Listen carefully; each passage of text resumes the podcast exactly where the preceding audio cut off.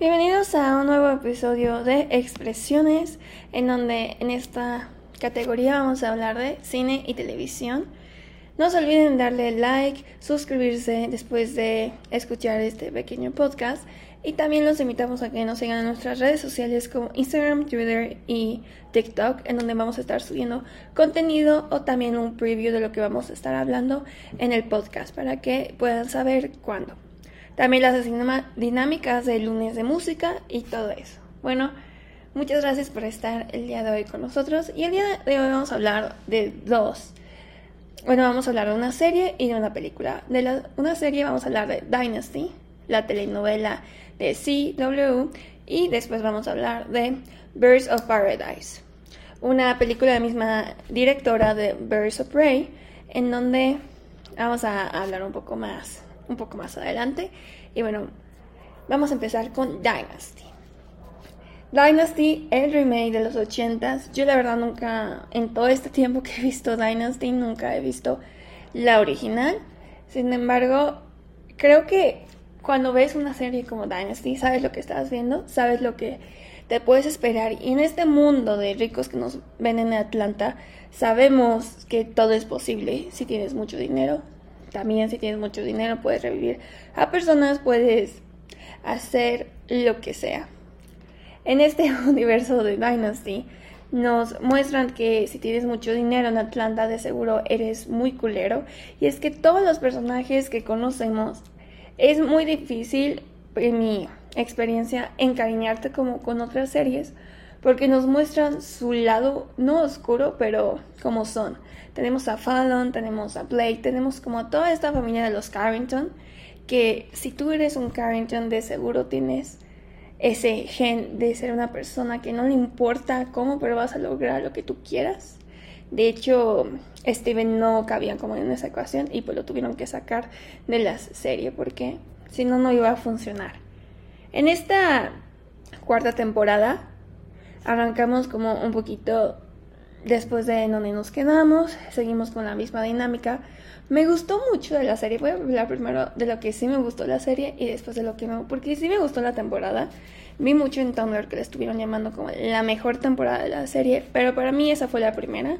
Porque es más, me acuerdo cuando estaba viendo la primera temporada y en donde no podía despegarme, creo que la terminé de ver a las 4 de la mañana. Mi mamá estaba llegando de un lugar y me tuve que como irme a dormir súper rápido y así para que no se diera cuenta porque me gustó muchísimo. Con Crystal había momentos en donde me caía bien y en otros momentos en donde no me caía bien, donde en momentos se me hacía hipócrita, en otros no. Sin embargo, su muerte sí dolió, o sea, sí, porque era un personaje que sí tenía corazón, era un personaje que sí era bueno y pues aquí ya no tenemos eso, pero dentro de lo bueno vimos mucho esta relación entre Fallon y Blake. Tuvimos en temporadas pasadas cómo se estaban peleando siempre, cómo se estaban peleando porque esta Fallon quería ser primero la CEO y cuando ya no lo fue, este se hizo su propia empresa y así. Y me gustó mucho esta dinámica que tuvieron. Me gustó como son dos personajes que si se unen tienen muchísimo que ofrecer. Y creo que Blake podría ser un gran mentor para esta Fallon. Los dos en el momento donde están en la serie y en sus vidas. Creo que fue perfecto. Me gustó un poco que mostraran cómo todo Blake de repente empezó a salir súper mal, porque nos muestran como, no humanidad, porque es imposible en estos personajes que tengan eso, pero su lado vulnerable. Que Blake Carrington no siempre va a ser ese hombre que todo lo puede y que todo siempre le sale a su favor, porque Anders busca algo. Eso me gustó. Me gustó esta dinámica que tienen. Se me hizo súper lindo cuando Fallon le da la aerolínea a este Blake para que pues ya empiece a, hacer lo propio. Y también me gustó cuando Fallon como valora lo que su papá hace dentro de la familia, ahora que es la cabeza de la familia. Y siento que es algo que a veces no valoramos los papás, todo lo que hacen hasta que pues lo vivimos o tenemos una experiencia como un poco traumática o trágica. Entonces eso se me hizo lo muy lindo, como el corazón de la serie. Eso definitivamente me gustó mucho. Me gustó mucho la relación entre Kirby y Adam, lo que duró. Siento que Kirby es una chica que necesita, está en un momento de su vida súper diferente al de Adam y los escritores les pusieron todas las trabas posibles. Al principio yo no le tenía mucho fe a esa relación la temporada pasada, pero en esta temporada sí. Siento que eran lindos. Adam tuvo un arco, bueno, no un arco, pero sí tuvo un desarrollo de personaje increíble. Sí sigue siendo psicópata, pero ya no es el mismo psicópata que conocimos en las anteriores temporadas en donde de verdad a mí me daba miedo. O sea, me daba miedo porque decía, o sea, cuánta gente hay como él de desquiciada, ¿no? Sentía que era muy similar al, you de, al Joe de You de Netflix. Sin embargo, en esta temporada lo vemos más estable. Sí tiene como sus locuras de repente, porque sí, no sabe distinguir las cosas o yo creo que es una persona que el primer pensamiento que tiene va por ese. Pero tuvo un desarrollo increíble y creo que Adam fue uno de los personajes que más me gustó ver en la pantalla, más pues hizo como el personaje secundario que más seguí. me gustó mucho la relación de Culhane y este Sam. Me gustó cómo se hacen amigos, cómo todo eso, cómo lo ponen muy realista eso, de que por el crimen organizado que hay en Atlanta tienen como todos esos problemas cuando quieren abrir este bar, porque se me hizo algo súper real, que por ejemplo aquí en México pasa mucho con el cobro de piso, y que allá también, y cómo no sabían cómo manejarlo, como Sam en momentos se veía como que no sabía con quién decírselo, y pues ahí se decía, o sea, tienes a la mitad de Atlanta que son gente súper rica, que son tus amigos, pues diles. Y siento que ese problema se hubiera resuelto. Si hubiera llegado con Blake, le hubiera dicho casi todo lo que estaba pasando y así de porfa, ayúdame. De verdad necesito tu ayuda, no sé qué hacer. Siento que en esa ocasión todo se hubiera como mejorado. No considero que fuera la mejor serie, porque esta temporada me costó trabajo terminarla la sentí como una telenovela de verdad. Siento que la verdad pudieran haber sido 15 capítulos máximo. Hubiera estado, yo siento que muchísimo mejor, porque había muchísimos capítulos en donde yo lo sentía de relleno. Como, como si nos estuviéramos aventando un reality show de los Carrington. De todo lo que tienen que ofrecer y absolutamente todo.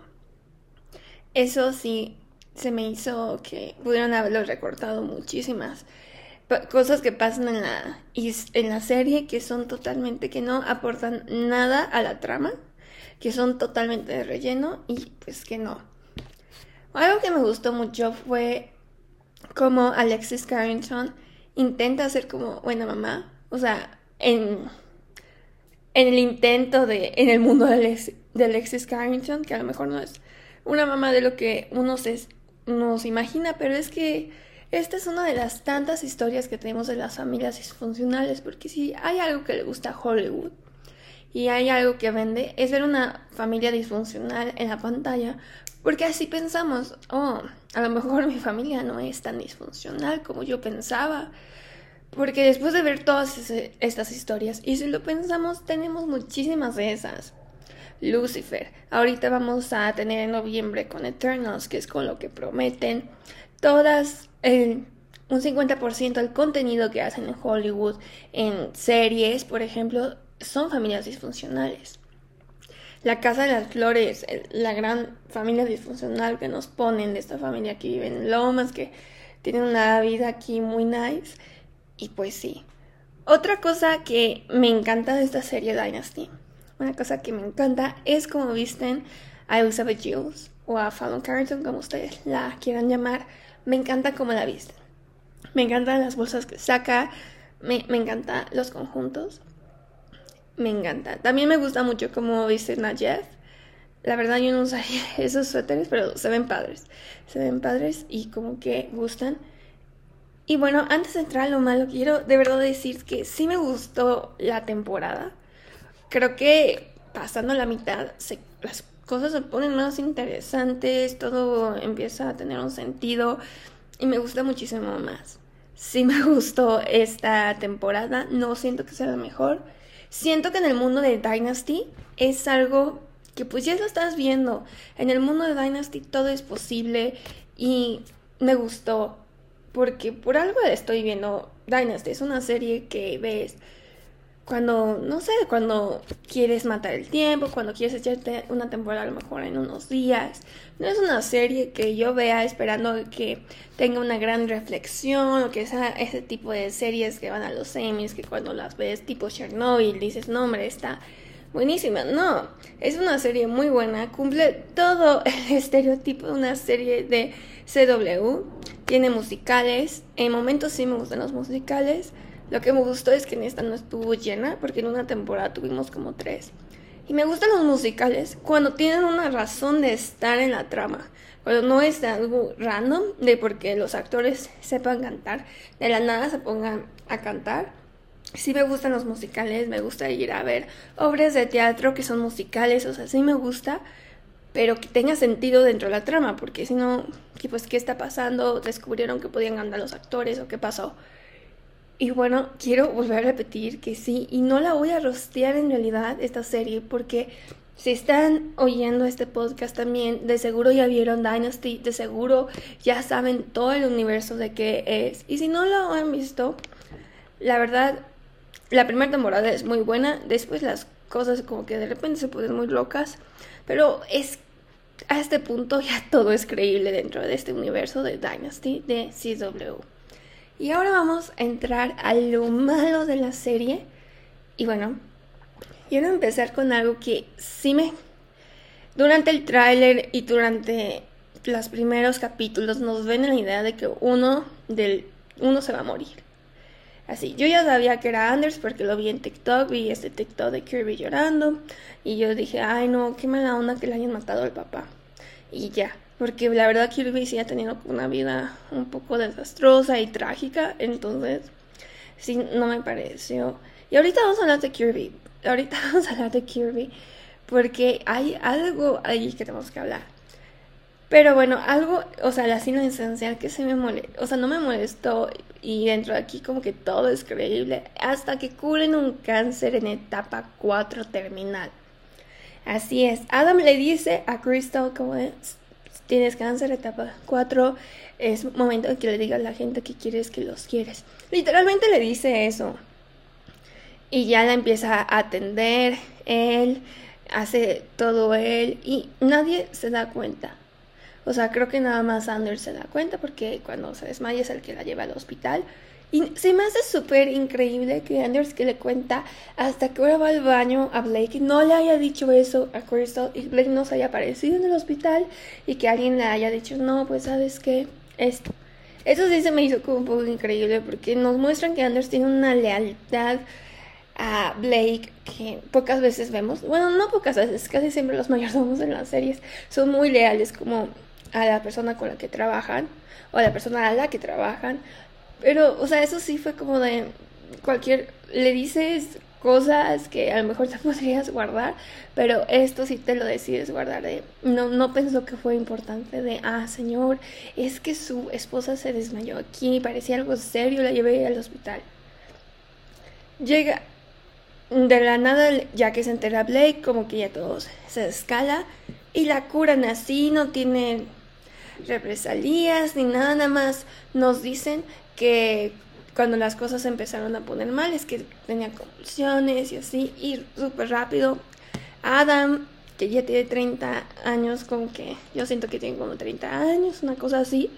No, hombre, es el mejor doctor del mundo, ya es especializado en todos los campos, sabe absolutamente todo.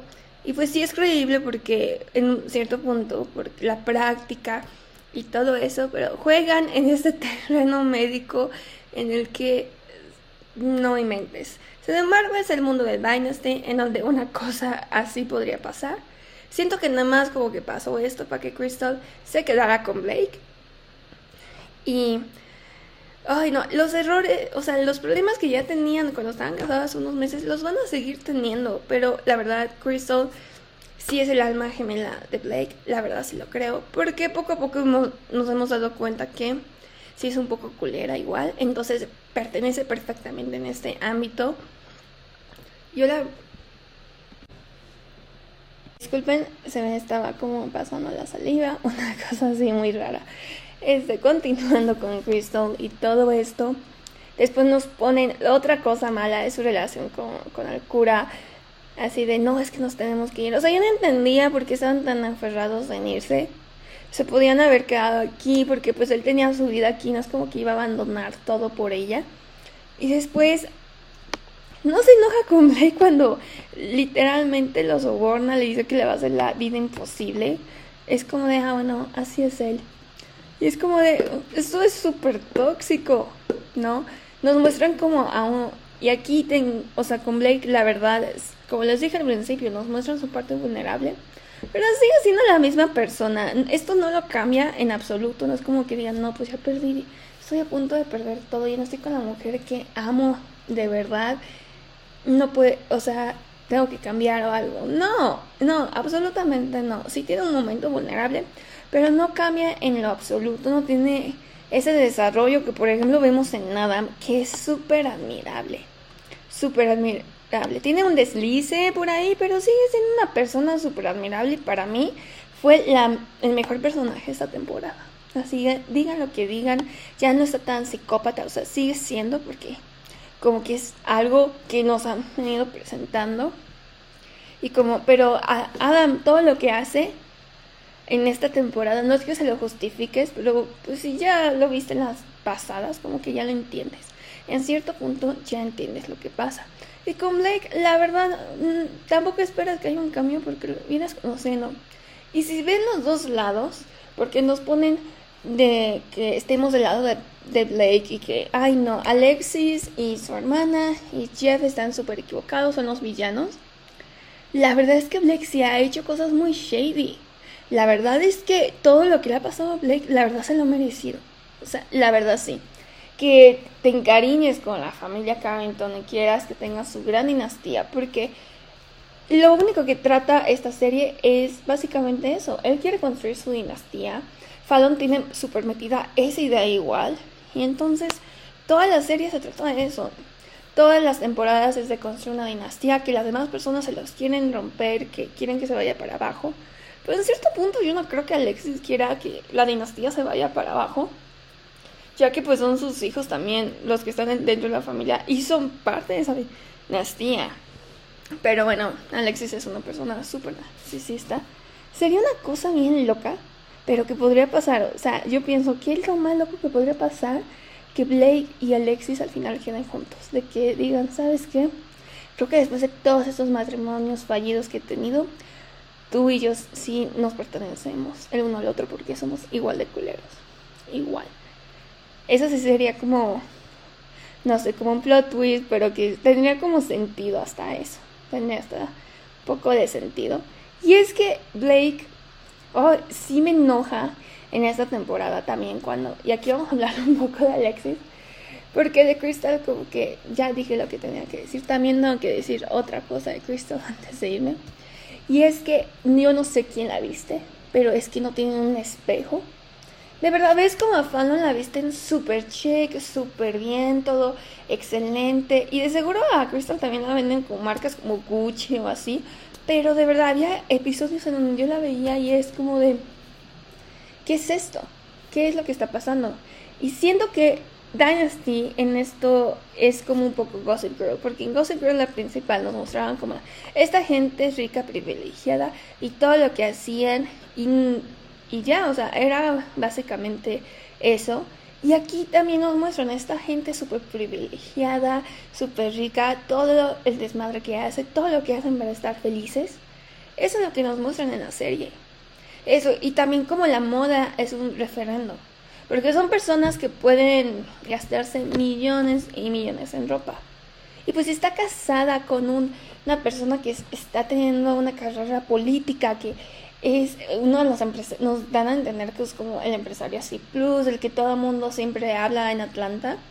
Por lo menos, o sea, que la vista mejor, o sea, no sé, eso también fue pésimo. De Crystal, la verdad, es un personaje que a mí no me importa mucho. La, la de la primera temporada me caía mejor, como que eh, tenía mis momentos con ella también, pero no importa.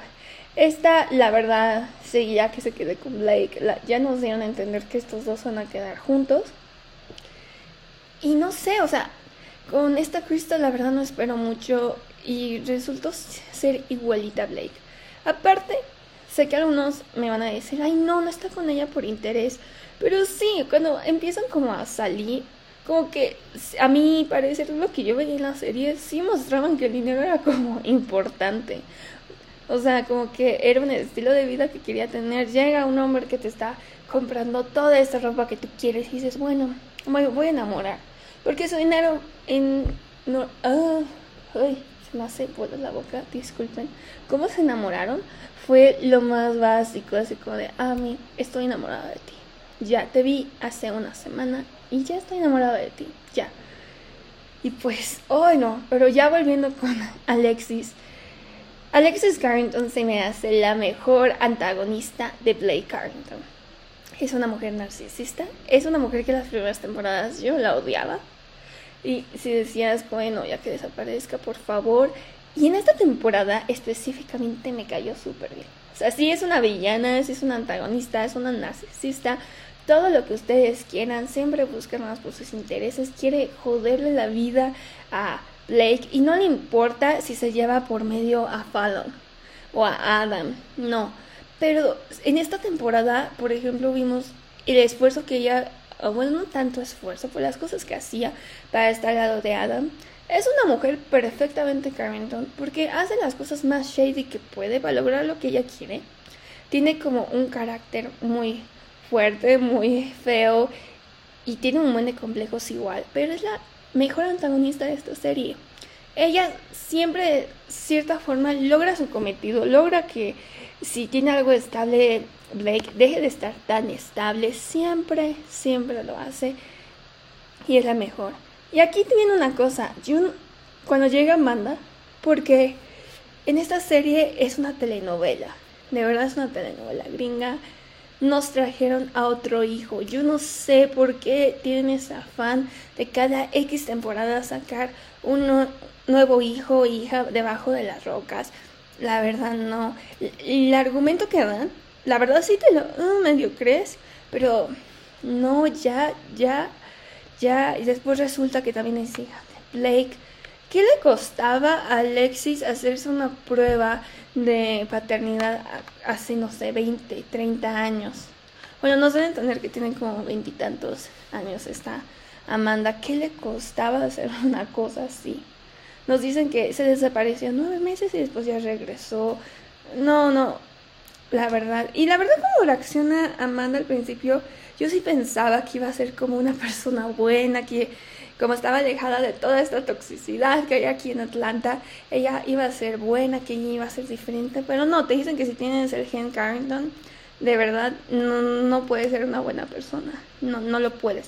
Creo que la única buena persona de esta serie es Mónica, que se fue a Nueva York, o también este Liam, que pues anda por aquí, y la verdad yo siento que Liam sí es un pan de Dios. Sí es un pan de Dios, ahorita vamos a hablar de él. Continuando con Alexis, nos empieza así como de, no, la tengo que alejar de ella porque ella es no sé qué y así.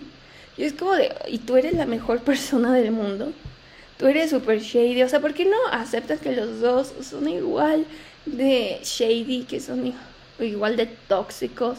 No, que, que, que no es una familia normal. Creo que eso ayudaría muchísimo. Es como una guerra de Siento que la quinta temporada va a ser una guerra en, con Amanda con quien decide quedarse, con Alexis o con Blake. Algo así de, ay, ¿con quién se va a quedar? Ay, no, te voy a dar esto, ay, no, es que tú me hace esto y así. Una guerra entre los dos que pues va a ser en cierto punto agradable de ver por como Alexis es de manipuladora y todo así, porque sí, o sea, no estoy, no estoy defendiendo, no estoy diciendo que sea una buena mamá, no estoy diciendo que sea una buena persona, no lo es, es muy buena antagonista, pero ella todo lo que le quiere hacer daño es a Blake. Y cierto, y sí tiene una justificación, les quitó a sus hijos. Y bueno, también ella pudo haber hecho cosas, no sé, y no lo hizo. Sin embargo, esto de que Blake culpa así a, Alexis, de que casi, casi gracias a ella, todos sus hijos tienen como esas pequeñas cuestiones y que si están con ella se van a volver súper malos. Y es como, a ver, entonces, ¿por qué Fallon es súper igual culera con la gente? Creció contigo, o sea, los dos tienen eso y creo que avanzaría muchísimo esta serie si aceptaran eso, pero eso nunca va a pasar porque es parte de la dinámica de la serie. ¿Qué sería Atlanta? ¿Qué sería Dynasty sin Alexis Carrington queriendo estropear todo que te da el nombre Blake Carrington no esté relacionado con él? De Amanda y Adam, lo que no me gustó es que literalmente Amanda llega, como que sí se quiere ganar a Fallon, pero como con Adam no, estoy muy interesada. Y es una pelea porque Adam siente que lo pueden como, le pueden quitar su lugar. Y con Adam lo entiendes, ¿no? Como en el pasado trágico que tuvo. Como que sí lo entiendes. Entonces, saber qué pasa con esta relación entre los dos. Yo estoy segura que va a ser la quinta temporada también su historia va a ser de que se van a estar haciendo cositas para joderse el uno al otro y casi al final se van a hacer amigos. Porque eso ha pasado con todos los personajes que nos ha presentado esta serie. Algo que pasa también en esta serie es que cuando lo ves, creo que si fuera esto pasara en la primera temporada, dirías, no, está súper, que se fuman estos? Pero no, para estas alturas, todo lo que nos van presentando, ya lo crees. La verdad, cuando nos presentan una hija más, yo dije, ya tenemos los personajes necesarios. ¿Qué necesidad hay de que nos pongas a uno más? No, no la hay. Ahorita vamos a hablar de Sanders y de Adam. De verdad siento que Sanders no, siento que nada más estaba como así porque estaba saliendo con Kirby, pero tampoco es un papá ideal. Si Blake le dice que, que saque Kirby de su casa, lo hace. O después se siente muy mal y dice, no, es que no quería que te fueras. O no sé, nunca confía en ella. Y, y como que demuestra que literalmente casi, casi la abandonó. Entonces obviamente Kirby no confía mucho en él. También es una relación súper como disfuncional la que llevan esos dos. Y es toda esa parte a mí se me hizo hasta además como que a lo mejor te siento que te quería vender la idea de que ay para que piensas que Adam va a ser el que mate a Sanders pero no no pasa por ahí. La muerte de Sanders creo que tiene mucho sentido. Es una persona ya grande tuvo este accidente de coche. Sin embargo esos accidentes de porque el teléfono está sonando sí son como muy real porque sí pasan así sin embargo, es como una invitación a que no lo contesten cuando estén manejando. Si están como a su alcance y si pueden, sí, pero si están ahí en el piso del copiloto, no. O sea, ha pasado en telenovelas, ha pasado en esta serie, han pasado en muchísimos lugares. También pasa en Glee, o sea, te puedes morir o puedes quedar en una silla de ruedas como Queen. Entonces, no. Sin embargo, eso se me hizo muy real otra vez recurren a que entonces todos empiezan a ver a Adam como, digo a Adam, a Sanders como si estuviera en su vida y así, y guiándolos por la vida como si fuera un fantasma. Eso es algo que ya lo vimos mucho. La verdad, le suma al principio porque como que sí ayuda a que, por ejemplo, veamos también un lado vulnerable de Fallon. Que sí vemos muchos lados vulnerables de Fallon, pero no la vemos explorándolos. Vemos que sí, no está hecho de, de, acero, que sí, le puede, sí puede llorar, que se puede pasar esto, pero con esto de Sanders como que sí vemos como que intenta cambiar algo, o sea, como que hay un intento. Pero esto, la verdad, no, no es algo que me haya molestado mucho, es algo que ya hemos visto muchas veces y la verdad estuvo hasta cierto punto bien al principio, después, no sé si estuvo cansado, pero la verdad después ya no le puse mucha atención. Siento que la verdad, así, el conflicto entre Adam y Sanders nada más fue por eso y listo.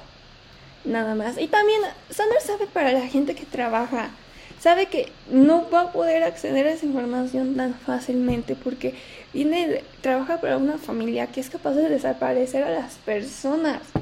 Él sabe, o sea, él es parte de eso, él ha hecho muchísimas cosas súper cuestionables y no sé, o sea, en ese momento la verdad se me hacía como, ay, ¿qué va a pasar? Y después como de, ya, ya. esto no es de lo que se va a tratar esta temporada seguramente. Como digo, después de esto como que todo empieza a acelerarse. Y ahora vamos a hablar de Fallon Carrington y de Liam. De Fallon, creo que Fallon es un personaje sin filtro. Es un personaje culero, es un personaje hasta grosero en algunos momentos, o sea, en algunos momentos trata a la gente a su alrededor súper mal. Ella siente que el poder que ella tiene en Atlanta es lo máximo y que ella es el trabajo que ella hace es súper importante, que es más importante casi casi que un doctor, que cualquier cosa a su alrededor. A todos los demás los ve como, como si no valieran nada. Y no lo presentan así. Fallon es una perra, o sea, es, sí es una perra. Fallon es un personaje que te encariñas, bueno, yo me encariñé con ella de cierta forma porque pues es la protagonista, entonces de tanto verla y así hay momentos en donde sí te hartas de ella. Y la verdad sí ha, ha habido varias personas en la serie en donde la han tratado de como que vea que no todo es el dinero, que, o sea, como que cambiara y pues no es posible que eso pase, no es posible. Ya me voy a apurar porque llevamos media hora hablando de Dynasty y todavía falta hablar de Birds of Paradise. Entonces vamos a apurarnos con Fallon. Y como les digo, es un personaje que no es mi favorito, definitivamente. Es un personaje súper fuerte y sin ella Dynasty no existiría. De verdad no. Ella es la persona que sí debe estar a cargo de, de todo lo que está a cargo porque tiene la mente, tiene la perseverancia y ella es literalmente la hija de su papá, logra todo lo que ella quiere pisoteando a la gente que quiera pisotear. Y eso sí me molesta, siempre me molesta cuando anda pisoteando a la gente. Pero en esta no le había la necesidad de que de la nada nos muestran de que ella le encanta la moda. O sea, sí la visten súper bien y como que eso sí es creíble. Pero que ahora va a tener su propia marca de ropa no te puedes aliar con tu tía y que como ella está diseñando la ropa, tú seas socia y entonces ayudes que impulse eso para tu para tu compañía, no sé. Eso de querer a fuerza pisotear a las personas, de verdad me dio muchísimo gusto cuando no le salió. Me gustó muchísimo. Porque, pues sí, es una persona que se pone a investigar a Amanda, le saca todas cosas de su pasado y así. Es como, Tú te has visto en un espejo, tú has hecho cosas muy malas. Has hecho cosas muy shady igual, o sea, no, no tienes ese valor moral o ético, más ético, de, decirle a la que podría ser tu hermana. Porque aparte no, no es como que llegara y dijera, no, soy una Carrington, así deme mi habitación, así también quiero mis macarrones en la mañana, por favor. No, Fallon se entera por su mamá, porque Alexis piensa que ya les está diciendo y no, les está diciendo que es su prima nada más. Fallon es un personaje que creo que a algunas personas les cae así, luego, luego, bien. A mí es un proceso en el que se ha llevado, porque sí, sé que nunca va a cambiar Fallon, siempre va a ser la misma, pero llega un momento en donde te cansa su actitud, en donde siento que si yo tuviera una amiga que fuera como Fallon, la verdad no le hablaría todos los días. Sería como de... Porque es demasiado arrogante, es demasiado cínica, como que no, de verdad no. Y aquí viene una de las cosas que me molesta aparte de eso, su relación con Liam. Ella le ha pedido, eh, Liam ha hecho cosas por Fallon también súper shady y tampoco como que le pone muchas preguntas, nada más como ¿estás segura? Esta es la única o sea, es el único modo de hacerlo y lo hace. No es como que en algún momento como ella, ay, no, no creo que sea lo mejor. O sea, lo termina haciendo todo lo que Fallon quiere que haga. Y él, que está tratando de descubrir si su papá fue un asesino o no. Porque para mí, la verdad, sí sé que es la familia de Liam y eran cosas como súper horribles y así. Pero la verdad, no como los Carrington. No como los Carrington. Y quiere descubrir si su papá en realidad fue un monstruo o no. Y se me hizo algo súper bueno, o sea, ¿por qué no lo apoya? ¿Por qué no le dice, sabes qué, vamos a contratar al mejor detective de Atlanta y vamos a hacer una investigación? No, o sea, siento que si no influye en los intereses de Fallon, no, no hay manera de que intervenga, ni siquiera con la persona que supuestamente ama y que está casada. de verdad siento que si así cinco minutos lo hubiera escuchado, ¿no? Vemos que como que lo ayuda, pero yo sentí como que fue una ayuda como de, bueno, ya, te voy a ayudar, no sé qué. Pero no confía en que él tenga la razón, ¿no? O que está detrás de algo y como que eso lo podemos entender, pero no lo apoya. No apoya para descubrir quién es su papá. Le dice como tu papá era una mala persona y ya. Y es como, no, a lo mejor sí era una mala persona, pero a lo mejor no era lo que le hicieron creer. A lo mejor no era en sí un monstruo. Y de verdad ahí Fallon debió de haberlo apoyado muchísimo más que lo apoyó. ¿No? Y sí, siento que como que la serie juega de que como aquí la mujer es la que trabaja, hay problemas y en muchas familias que pasa eso, luego como que sí hay problemas, no voy a decir que no, porque es un ajuste en una sociedad machista que cuesta mucho trabajo hacer. Pero con Liam siento que más bien era que Fallon lo volteara a ver, que sí sabía que trabajaba todo el día así, pero yo creo que el problema de ellos dos es que no se comunican. O sea, nada más hablan, pero se pelean. No dicen como nada productivo. Es como de, ok, ¿sabes qué? Vamos a hacer una cosa. Los jueves en la noche salimos a cenar. No sé qué. También otro problema que hubo, no tuvieron su luna de miel. Y entiendo que estaban pasando muchas cosas, pero pudo haber dicho, ¿sabes qué? Me voy a ir tres días. Sé que era muy difícil porque estaba cuidando a Blake y como todo eso, pero ya que se hubiera recuperado Blake y le dijera, ¿sabes qué? Voy a ir tres días porque me acabo de casar y no tuve ese tiempo con mi esposo solos. No, también otra cosa, siento que ella ya debería salirse de la mansión, debería buscarse su propia mansión ahí, empezar su vida con Liam, porque también está llena en otra vez en ese ambiente tóxico y entonces no puede reconocer cuando no debe ser tóxica, por ejemplo, con su marido, no, o sea, como que todo eso. Lo del asistente, mm, o sea, como que siento que era como súper obvio, así, pero no me lo creí así tanto. Siento que hubiera estado muchísimo mejor que fuera Colin. Que fuera como de que esta fan no hubiera jugado súper chueco y así, que se hubiera enojado tanto que lo hubiera mandado a matar. O, que lo haya hecho perder como todo, como, como todas sus propiedades, que se hubiera, eh, que se hubiera hecho dueña a ella y así. Siento que ahí tendría como muchísimo más sentido, porque como que fue algo que fueron como, no sé, siento que emocionalmente hubiera estado mejor toda esa situación.